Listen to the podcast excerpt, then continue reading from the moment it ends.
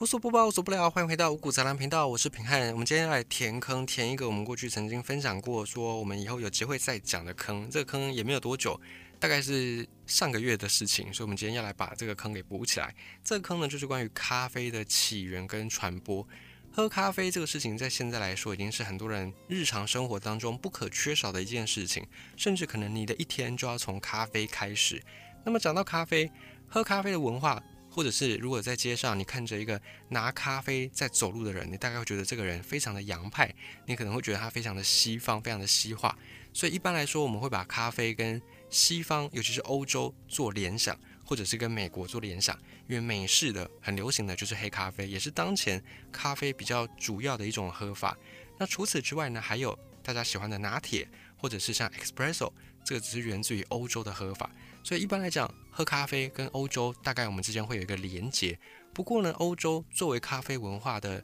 算是普及地，它却不是发源地。在欧洲的咖啡文化要往前追溯到阿拉伯半岛、阿拉伯地区，而在阿拉伯半岛、阿拉伯地区，它也不是咖啡文化的起点，它顶多只能够算是一个茁壮点，就是咖啡文化传播到这里，然后开始茁壮，才有了后续普及到欧洲的这个过程。再往前追溯的话，咖啡其实它的老家，它的故乡在非洲的伊索比亚的卡法省这个地方。有人说卡法省，有人说卡法省，就是翻译名称的不同。而这个卡法省或者是卡法省，它就是 coffee 这个名字的原变由来的地方。在讲咖啡之前呢，我们先大概讲一下咖啡的传说。关于咖啡的起源，有好多好多不同的传说，有很多不同的版本。那通常你能够看到的最普遍的一个版本呢，就是讲说有一个牧羊人，那有一天他发现他自己的山羊开始眼睛非常的红，然后性格大变，变得非常的暴躁，非常的亢奋，而且会互相的打斗。这时候这个牧羊人他就觉得很奇怪，他就暗中的观察他的羊，结果发现了他的羊会去吃一种红色的果实，也就是咖啡的果实。可是当时牧羊人不知道这是什么，他就觉得这个东西吃下去羊就很亢奋，一定有古怪，他就也摘了一点来吃，结果发现竟然自己神清气爽，精神百倍。可是呢，这个牧羊人没有什么读过书，他也不知道这个东西到底是什么，所以他就拿去给清真寺，就是因为非洲当时候呢，有一些地方，尤其在靠北非的地方，曾经因为帝国阿拉伯帝国的扩张，所以也有伊斯兰教的这个祖籍，也有一些清真寺。那这个牧羊人相传是在伊索比亚一带，所以这个伊索比亚的牧羊人他就把这个东西拿去给当时候比较德高望重，而且比较有机会接触到很多的讯息、很多知识的穆斯林，也就是有伊斯兰的教徒，在清真寺里面有一个德高望重的人，他叫做伊玛目。伊玛目是一个职称，他就代表说清真寺里面的领导者，所以通常就有点像是我们在讲长老的那个概念，或者用我们比较通俗的概念来去。了解大概就是寺院里面的住持，就是那种老和尚、住持老和尚，大概是这样的等级。于是呢，这个牧羊人就把这个咖啡果实拿去给伊玛目清真寺里面的伊玛目。但这个伊玛目呢，他就算是有读过很多的书，他也不知道这个到底是什么东西。他就想说，我还来好好的研究一下。那据说呢，据牧羊人的说法，这个东西可以让人神清气爽、精神百倍。所以当时这个伊玛目就想说，哎，那这件事情呢，先不要让太多人知道。以免造成一些恐慌或者是人心的不安定等等，他就决定要趁着夜黑风高的时候把这个东西拿出来磨成果汁，然后来一探究竟。而当伊玛目把咖啡果实磨碎，开始加热去熬煮的时候，他发现飘出阵阵的香气，他觉得非常的惊奇，想说这个东西应该很好喝，既然它闻起来这么香，它的味道应该非常的好。就没想到他喝了一口之后，觉得又苦又涩又难喝。可是很奇怪啊，这个东西会让人上瘾，喝了还想再喝。结果这一位老人家，这个伊玛木呢，他就喝了好几杯他自己用出来的咖啡果的果汁，结果睡不着觉，兴奋的不得了，觉得自己好像返老还童了，精力源源不绝的涌现出来。就隔一天呢，他碰到人就说：“哎，我跟你说，我拿到这个咖啡的果子，而且这个果子呢有这样的功用，这个呢我就把它叫做穆斯林的酒。”因为穆斯林在教义里面，在伊斯兰的古兰经的教义里面是不能够喝酒的。伊斯兰的这个教义认为说，喝酒会误事，会让人喝酒乱性，所以他们是不能够喝酒的。但是这个伊伊玛目这位伊斯兰的长老，他就把这个东西命名为穆斯林的酒，所以想当然，它的地位就是非同一般的饮料。在早期这个东西呢，它除了被当成是酒一样的替代品之外呢，它主要还是被当成药用的药品来做处理。那既然它被叫做穆斯林的酒，想当然它就有一个标的的对象，也就是欧洲的葡萄酒。当时候的葡萄酒呢，它跟咖啡是两种文化的冲突，代表着人类两种完全不同的状态。酒会让你神志迷茫，会让你有点醉茫茫的，而咖啡又会让你神清气爽。所以这两个东西一开始他们是站在对立面的。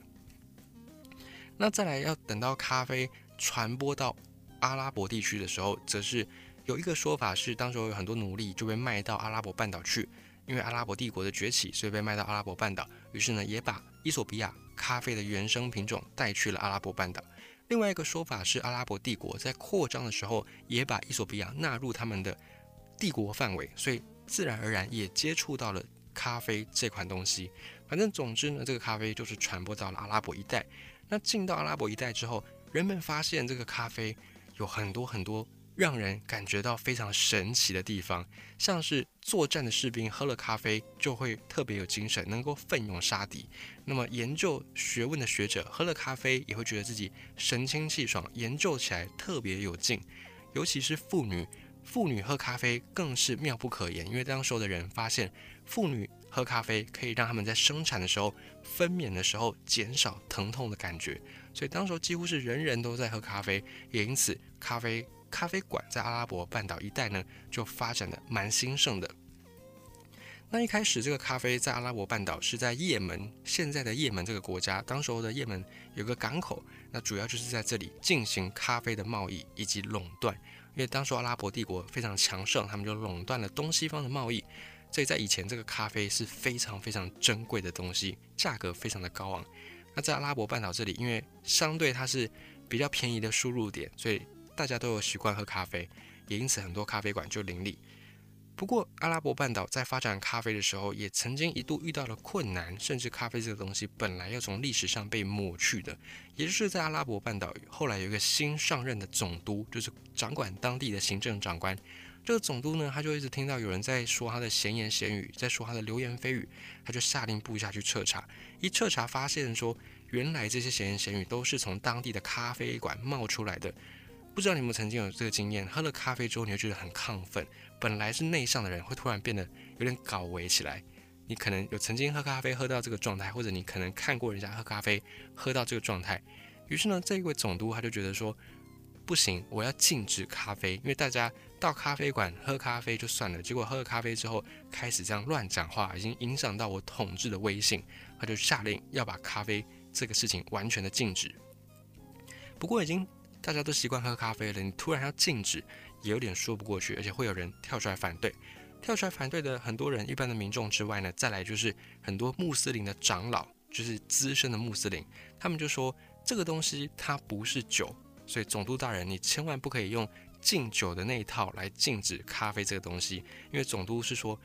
咖啡这个东西你们喝了之后。开始神志不清，开始乱讲话，这个东西就是魔鬼的酒，就是魔鬼的产物，所以不能够大家继续来喝。但是穆斯林这些长老他们就觉得说不对，你翻遍了古兰经也找不到先知或者是找不到这个真主禁止喝咖啡的这段话，所以咖啡是可以喝的。穆斯林只是不能喝酒，但是没有说不能喝咖啡。到最后没办法，这个总督呢他就还是有点生气，不过民意难违，他就。象征性的还是关了几间咖啡馆，但是民众还是很不爽，因为觉得自己的娱乐活动被干预了。所以到后来，这个政治风波还是要等到在埃及有一个政教合一的统治者，叫做苏丹。苏丹不是人名哦，苏丹是一个职称，它有点像是总统的概念。因为在伊斯兰的教义里面，他们是政教合一，政治跟宗教是合在一起的，所以政治上最高领导者同时也会身兼宗教的领导者。所以这个。领导者的位置就叫做苏丹，在埃及后来有个苏丹就写信给这位总督，跟他说：“哎，我觉得啊，这个咖啡这个东西呢，你还是不要来插手比较好。”那确实，就像这些长老们讲的，《古兰经》里面并没有禁止伊斯兰的教徒，并没有禁止穆斯林们喝咖啡，所以呢，这个总督大人你就不要再继续的纠结在这个咖啡的点上面了。而且你越加干预呢，民众的反弹就会越大。为了你的政治生涯着想，还是不要来插手这个事情比较好。所以这个风波才由此告一段落。那当时候这个事件的发生地呢，在麦加。麦加是什么地方？麦加是穆斯林们的圣城，也就是据说是每位穆斯林一生当中一定要去一次的麦加圣城，一定要去朝圣一次。那事情发生在麦加，很多穆斯林在海外的穆斯林听到这个事情，也开始对咖啡非常的感兴趣。他们想说：哇，这个咖啡一个小小的豆子，竟然可以引发这么大的政治风波，我一定要去看一下咖啡到底是长什么样，一定要喝喝看它到底是什么味道。于是呢，这个事件就反而引发了咖啡越来越蓬勃的发展，反而让很多海外穆斯林也都听闻了咖啡的故事，这更加的加速了咖啡的传播。甚至在咖啡的传播过程当中，还一度有土耳其的一部法律，他们就写到说，如果丈夫禁止自己的妻子喝咖啡，那么妻子可以有充分的理由诉请离婚，因为当时候的人认为说，喝咖啡可以让孕妇分娩更加顺利，生产更加顺利，所以咖啡也慢慢的从一种药品，从一种珍贵的饮料，变成是一般民间的食品，这是很重要的转变。后来，在很多阿拉伯人心中，咖啡就跟面包、跟水是一样重要的食物。至于咖啡是怎么样从阿拉伯半岛传到欧洲的呢？源自于历史上一场非常重要的战争，叫做维也纳围城战。